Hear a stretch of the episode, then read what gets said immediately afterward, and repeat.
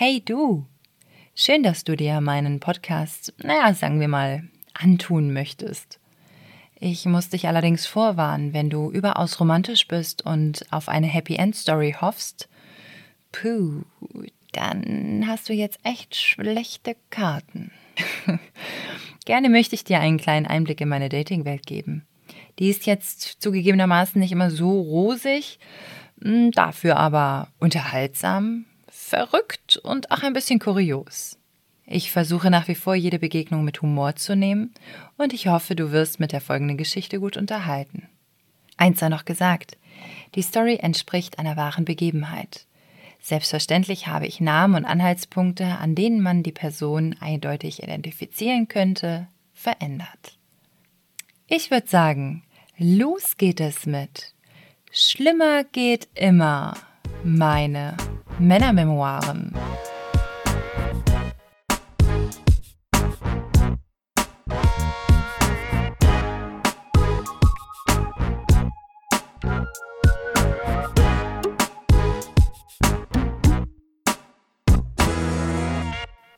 Michele, der italienische Supergau.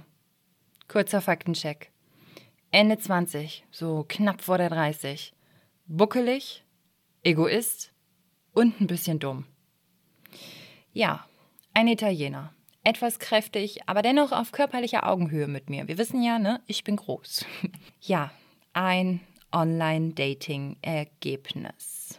Wir hatten irgendwann nach dem Chatten mal Nummern ausgetauscht, aber zu einem Treffen kam es nie. Irgendwann dann aber mal eine sehr konkrete Nachricht von ihm. Lotta, wir gehen jetzt Eis essen. Okay. Ein Mann mit einer klaren Ansage. Na gut, Eis kann ja nicht schaden.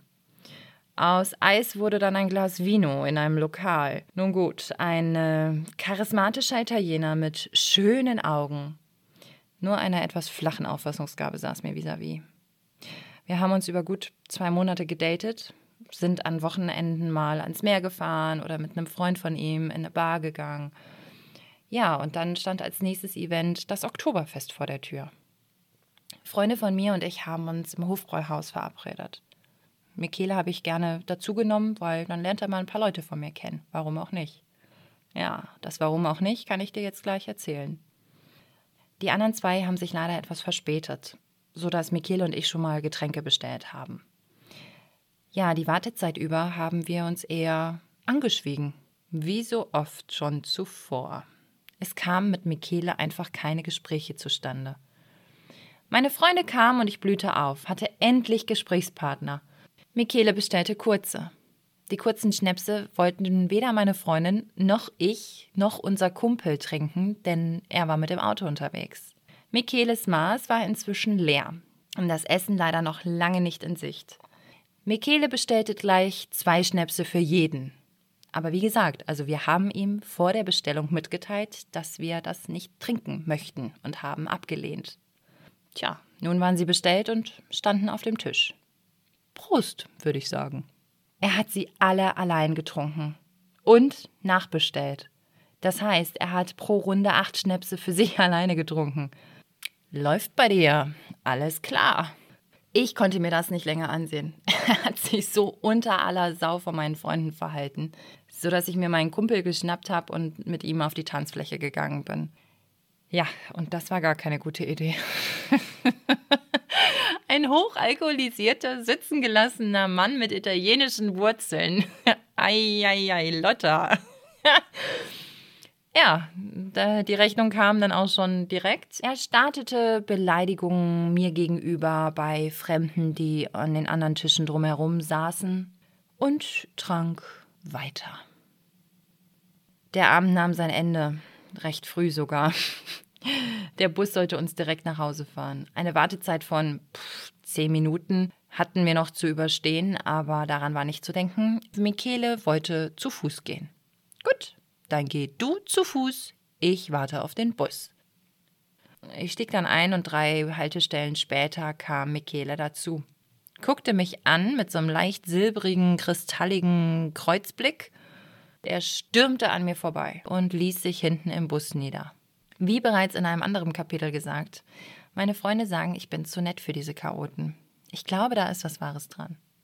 Nachsichtig auf seinen Zustand und bedacht bin ich zu ihm gegangen, um zu sehen, dass er auch wirklich sicher nach Hause kommt. Ja, er wohnt nur eine Haltestelle vor mir, deswegen habe ich da auch nicht so ein Problem mit gehabt, äh, ihn erst nach Hause zu bringen, bevor ich dann meinen Heimweg angehe. Michele torkelte in einem Zickzack zu seinem Haus. Ähm, pff, ja, er wohnte im zweiten Stock und ich glaube, die Treppen hätte er nicht mehr geschafft. Also nahm er den Aufzug. Ja, er bediente die Tastatur und bestellte den Aufzug in die Tiefgarage. Ich hatte mich definitiv für die Treppen entschieden, da ich mit ihm in diesem Zustand nicht in einem Aufzug sein wollte. Als ich im ersten Stock war, bemerkte ich sein Fehlkommando an den Aufzug. So, ja, haben wir ein bisschen Katz und Maus im Treppenhaus gespielt, jedoch völlig orientierungslos seinerseits. Irgendwann dann mal später war er auch in seiner Wohnung angekommen und ich bin gegangen. Er war ja dann sicher daheim. Aber was mache ich denn jetzt mit so einem Scheißabend? der zugleich noch so jung war.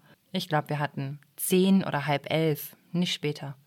Ich habe kurzerhand meinen Partynachbarn angerufen und bin mit ihm in den nächstgelegenen Club gegangen und habe die Nacht durchgetanzt. Im Dürndl. Ach, am nächsten Morgen klingelte mein Telefon. Ich habe es gekonnt überhört. Ich hatte keine Lust auf ein Gespräch. Irgendwann stand aber eine Konfrontation an. An eine Entschuldigung war nicht zu denken. Wo kommen wir denn da hin? Hallo? Macho-Italiener entschuldigen sich nun mal nicht.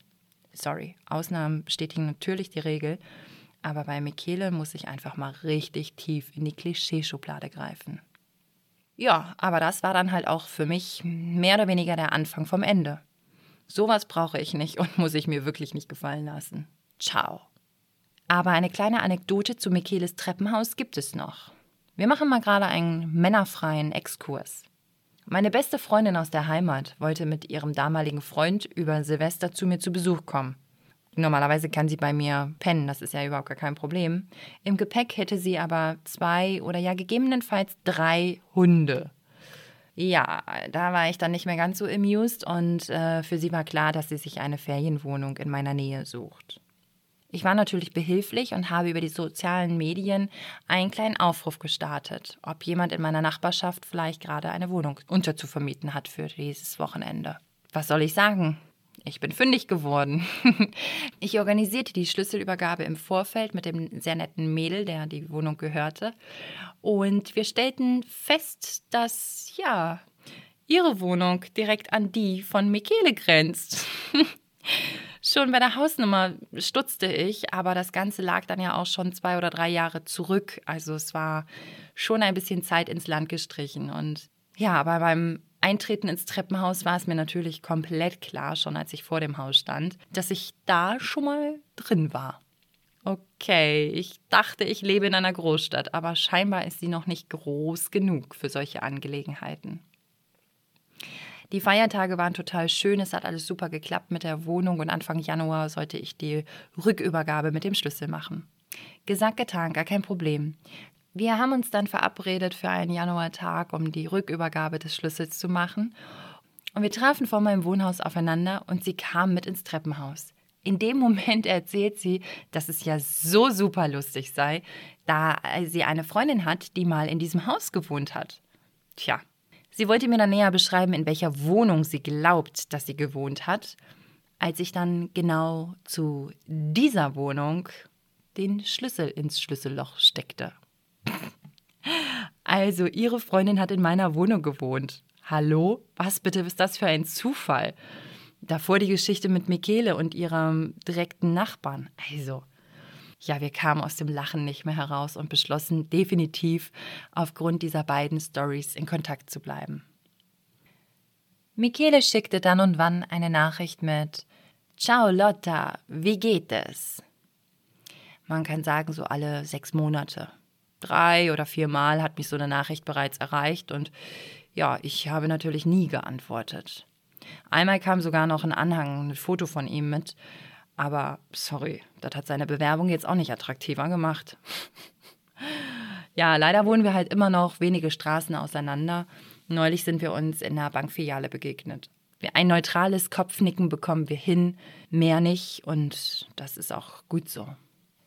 Seine Nachbarin, inzwischen ja eine gute Bekannte von mir, bringt mich immer mal wieder auf den aktuellen Stand seiner Liebschaften.